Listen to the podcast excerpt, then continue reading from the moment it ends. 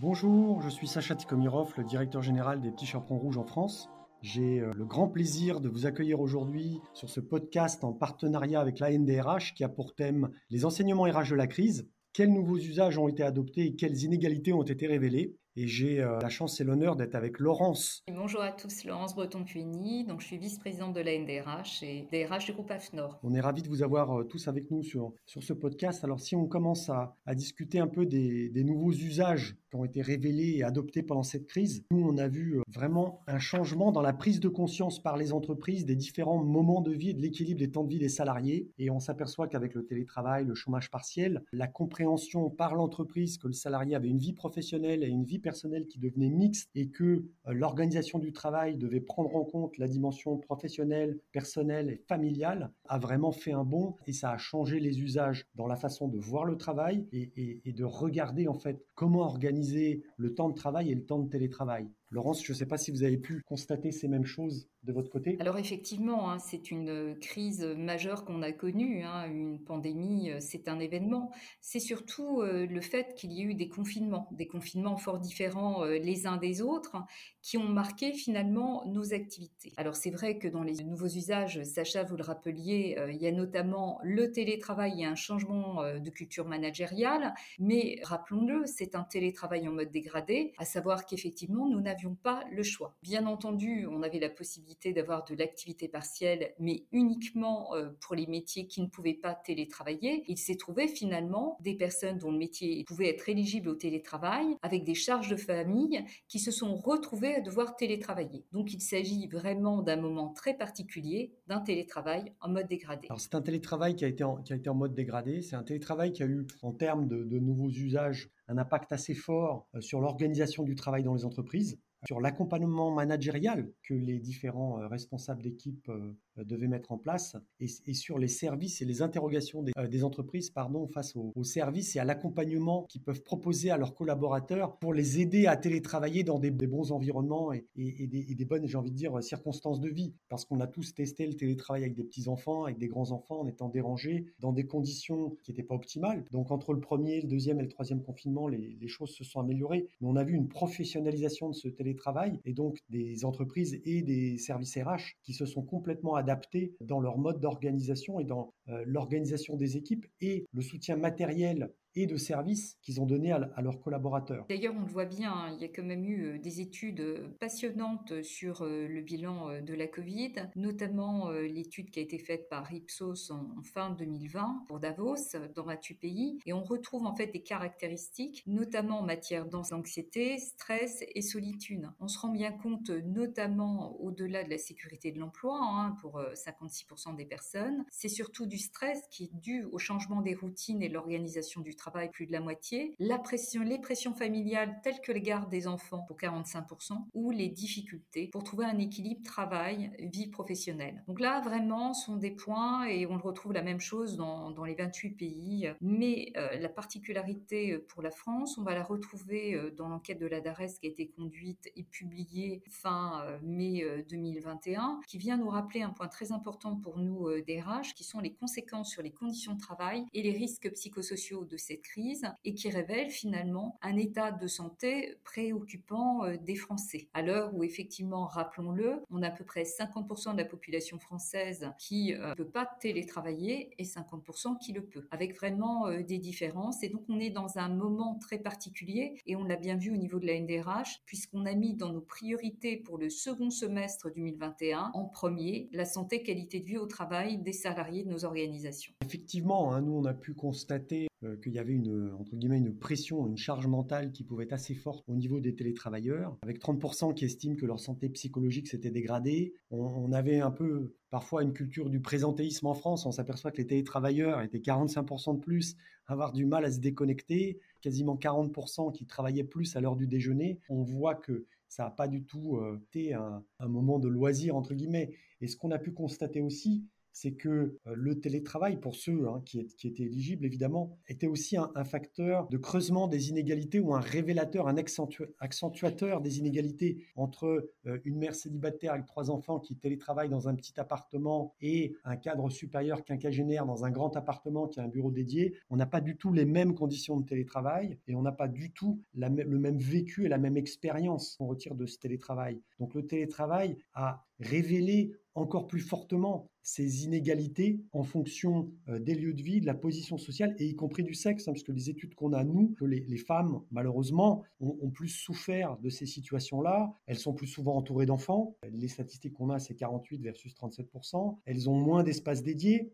et elles ont plus de risques d'être fréquemment interrompues. Donc on voit que cette inégalité, elle a été accentuée par euh, ce, nouveau mode de travail. Et on sait combien les entreprises aujourd'hui sont à la fois sensibles à réduire ces inégalités et font des efforts pour les contrebalancer. Mais là, on s'aperçoit qu'on est dans un nouvel modus operandi, j'ai envie de dire, qui les a accentués. Donc maintenant, il faut prendre les mesures pour rétablir euh, ces, inégalités. C'est vrai aussi, et là, Sacha, vous le dites euh, fort justement, que parfois, effectivement, les uns et les autres, on entend le télétravail comme la clé de tout. Or, euh, nous, on sait bien que c'est un mode d'organisation du travail.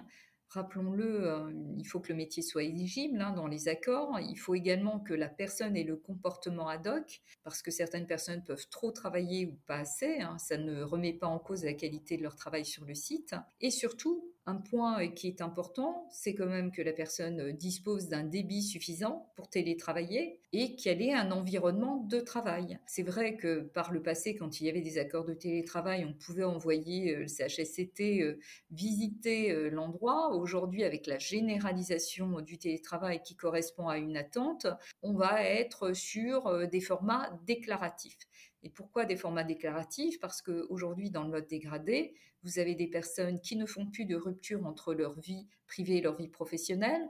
Là, parfois, c'est des enfants qui sauvent le rythme parce que les enfants, il faut s'en occuper et les emmener à l'école quand les écoles sont ouvertes, bien sûr.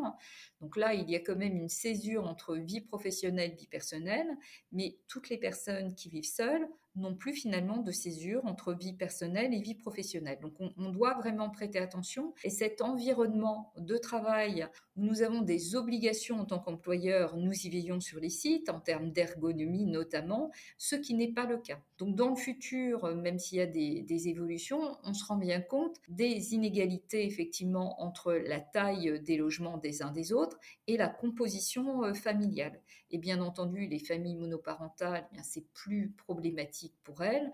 Et le plus souvent, bien entendu, dans les familles monoparentales, nous avons beaucoup plus euh, de femmes euh, que d'hommes. C'est vrai qu'il y a euh, des inégalités qui risquent de s'accroître si nous ne prêtons pas attention à ces différents cas de figure. Alors moi j'avais une question pour vous, Sacha, hein, puisque vous vous occupez de crèches. Nous avions des sites ouverts, des parents qui avaient des problèmes pour faire garder les enfants, puisqu'il existait un système de garde pour les parents, heureusement, qui avaient euh, des métiers on va dire, de première ligne. Mais euh, pour les autres, est-ce que vous, vos crèches euh, sont restées ouvertes parce que télétravailler avec un enfant en bas âge, c'est fort compliqué? Ah, Absolument. Alors pendant, le premier confinement, euh, nos crèches, hors les crèches hospitalières hein, et, celles dédiées au, personnel, au personnel de santé, ont été fermés suivant les, directives du gouvernement. Ensuite, ça a été différent sur les, autres confinements parce que justement, le gouvernement et les autorités se sont rendus compte que c'est extrêmement difficile de télétravailler quand on a des enfants en bas âge. Ça, c'est la première chose. Donc, euh, l'impact sur les parents, sur la mère en particulier, sur la capacité à, être, euh, j'ai envie de dire, productive et concentrée euh, sur sa tâche. On s'est rendu compte aussi que ça a un impact sur les enfants parce qu'entre rester tout seul chez soi, potentiellement avec ses frères et sœurs, ses jouets, euh, trop souvent la télé et être en sociabilisation avec des professionnels de la petite enfance qui s'occupent de l'éveil, les risques de fermeture et de renfermement des enfants euh, sont plus du tout les mêmes. Donc le développement de l'enfant est freiné. On a vu avec la commission des 1000 jours qui a été lancée par le gouvernement l'importance de chacun de ces jours, de ces 1000 premiers jours. Donc on, est, on a été considéré après au niveau de la petite enfance comme vraiment un service essentiel, à la fois pour le parent et pour le, bon développement et le bon équilibre des enfants. Et on aurait pu s'attendre à avoir une diminution des heures de crèche pendant la partie télétravail. Au contraire, on s'est rendu compte qu'il y avait une demande qui était croissante pour ceux qui avaient la chance d'avoir une place en crèche. Les, les parents se sont rendus compte que c'était bénéfique pour eux, mais aussi et surtout pour leurs enfants et pour l'équilibre familial. On sait que la période de télétravail a vu une augmentation des violences conjugales, a vu des tensions augmenter au sein des familles. Le fait d'être séparé et que chacun ait, entre guillemets, sa bulle ou son univers a permis de trouver un bon équilibre pour les deux, les deux composantes de la famille. Donc c'était extrêmement important et c'est pour ça qu'on a continué à être ouvert pendant les autres confinements. Vous avez raison, l'équilibre euh, vie euh, professionnelle, vie personnelle nécessite aussi une certaine protection. On l'a vu avec le télétravail, maintenant on parle de flébie du télétravailleur, puisqu'on a des personnes qui sont trop sédentaires et nous allons payer euh, le prix de cette mauvaise santé. Hein. On a bien les études comme celle de la DARES qui montrent un doublement du risque dépressif et une forte détérioration de la santé. On ne parle pas des addictions. Au niveau de la NDRH, d'ailleurs, on, a fait euh, des études, on a fait des webinaires notamment sur les addictions parce que c'est un moment, le confinement est quand même un moment d'enfermement qui peut être très compliqué pour de nombreuses personnes euh, qui sont dans des situations particulières ou qui ont déjà euh, certains troubles de santé mentale qui constituent quand même une pathologie à part entière aujourd'hui. Donc ça, c'est bien que vous ayez pu rester ouvert et on voit bien que au-delà de cela, nous avons eu avec la Covid la connaissance de l'état de santé des salariés. Rappelez-vous, au départ, le télétravail, c'était pour les personnes qui avaient des affections longue durée ou qui étaient aidantes ou qui avaient plus de 65 ans. Donc il se trouve que finalement, on a une vision euh, maintenant de l'ensemble des collaborateurs, donc aussi euh, pour les accompagner, pour connaître les particularités de chacun. Voilà, et on se rend compte du nombre de fragilités. Et aujourd'hui, alors qu'on a le retour sur site, on doit prêter attention pour que tout se passe bien, et notamment quand on parlait euh, tout à l'heure des nouveaux usages, d'avoir une culture managériale qui soit suffisamment englobante, à la fois pour manager sur site, manager à distance, parce que l'hybridation euh, n'est pas facile, tout en gardant un collectif de travail. Je rappelle quand même qu'au niveau de la NDRH, nous, l'idéal dans les études que nous avons faites, c'est deux jours de télétravail et pas plus par semaine, justement pour garder ce lien. Mais par rapport à la garde des enfants, c'est vrai que le télétravail n'est pas un mode de garde, donc ça signifie toujours de pouvoir laisser les enfants. Donc c'est vraiment euh, tout un ensemble euh, important pour permettre aux parents de retrouver euh, la santé, parce que s'il n'y a pas la santé, vous savez, définition de l'OMS, hein, la santé, c'est la santé physique, mentale et sociale, et tout ce qui permet de contribuer à l'équilibre à la fois professionnel et vie personnelle ne peut qu'être bon à la fois pour l'individu, sa famille et l'entreprise euh, par ricochet. Nous, on a pu constater, euh, quand on regarde euh, justement à la fois ces nouveaux usages et les difficultés qui ont pu être engendrées par ces nouveaux modes de travail, que ça touche particulièrement les jeunes. Les jeunes qui arrivent sur le marché du travail ont des attentes qui maintenant sont assez différentes hein, des, gens qui ont, plus d'expérience professionnelle. Et pour ceux qui le peuvent, hein, mais le télétravail est vraiment rentré, j'ai envie de dire, dans un mode usuel, donc ils s'attendent à ce que les entreprises proposent une part de télétravail. Les jeunes s'attendent à ce que l'entreprise sache gérer euh, managérialement, que les responsables d'équipe euh, sachent gérer le présentiel, le distanciel, que l'entreprise fournisse euh, les bons outils technologiques, le bon accompagnement pour gérer ces, deux méthodes de travail et avoir une bonne symbiose. Et, cette génération qui arrive, et nous on est confrontés comme d'autres entreprises à, un, manque, un manque de talent et on, a beaucoup de postes ouverts et on s'aperçoit que la capacité à proposer ce bon équilibre de vie et la capacité à offrir du distanciel et du présentiel qui fonctionne bien avec des bons environnements à chaque fois, bah, c'est vraiment un avantage. On s'est bien rendu compte pendant cette période que ce soit l'intégration des personnes nouvellement recrutées ou des apprentis, la difficulté de monter euh, en compétences euh, à distance et l'importance du collectif de travail pour emporter, pour partager les valeurs. Cette crise a montré qu'il y avait des exigences émotionnelles importantes. Quand on travaille à distance, ben, on ne sait jamais si on en fait trop ou pas assez. C'est vrai que c'est compliqué, on n'a pas la même relation. Là, espérons qu'on revienne progressivement euh, à la normale, même lié des accords de télétravail, euh, pas peu importe finalement le nombre de jours, mais qu'on arrive à retrouver dans cette nouvelle période qu'on appelle la nouvelle normalité. Il y a des attentes aujourd'hui, mais tout ça doit être bien prévu et bien encadré pour qu'on ne puisse en tirer que le meilleur. On connaît aussi finalement la problématique du travail à distance, des horaires décalés, la durée du travail aussi. Hein. Pour toutes les études, c'est à peu près toujours la même chose. Hein. Pour 70 à 80% des personnes, ça change pas, et c'est toujours à la marge où il y en a, ça va, ça se dégrade, et d'autres, ça s'améliore.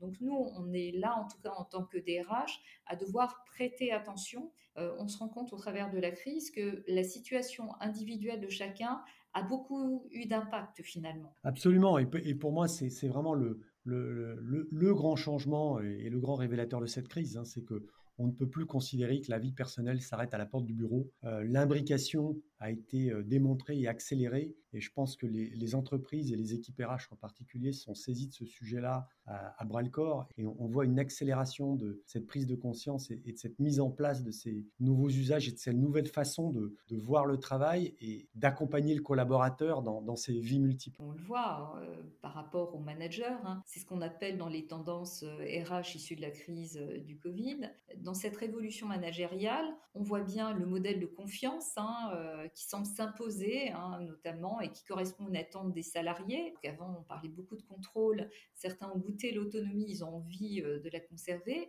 Et on parle de plus en plus, on en parlait euh, déjà, mais des qualités managériales essentielles, hein, notamment des soft skills qui sont la bienveillance, l'empathie, l'écoute. Et tout cela, finalement, va avoir à la fois un impact sur nos organisations et puis sur nos critères de sélection et d'évaluation des managers Hein, et des dirigeants, parce que demain, dans la nouvelle normalité, on aura une hybridation, hein, euh, quel que soit le niveau de cette hybridation, et il va falloir l'accompagner. Le plus dur ensuite, ce sera trouver son rythme pour un rythme pour euh, durer. Beaucoup Laurence. Je pense qu'on a fait quand même un, bon tour d'horizon à la fois des, nouveaux usages et des inégalités qui ont été, euh, révélées par cette crise.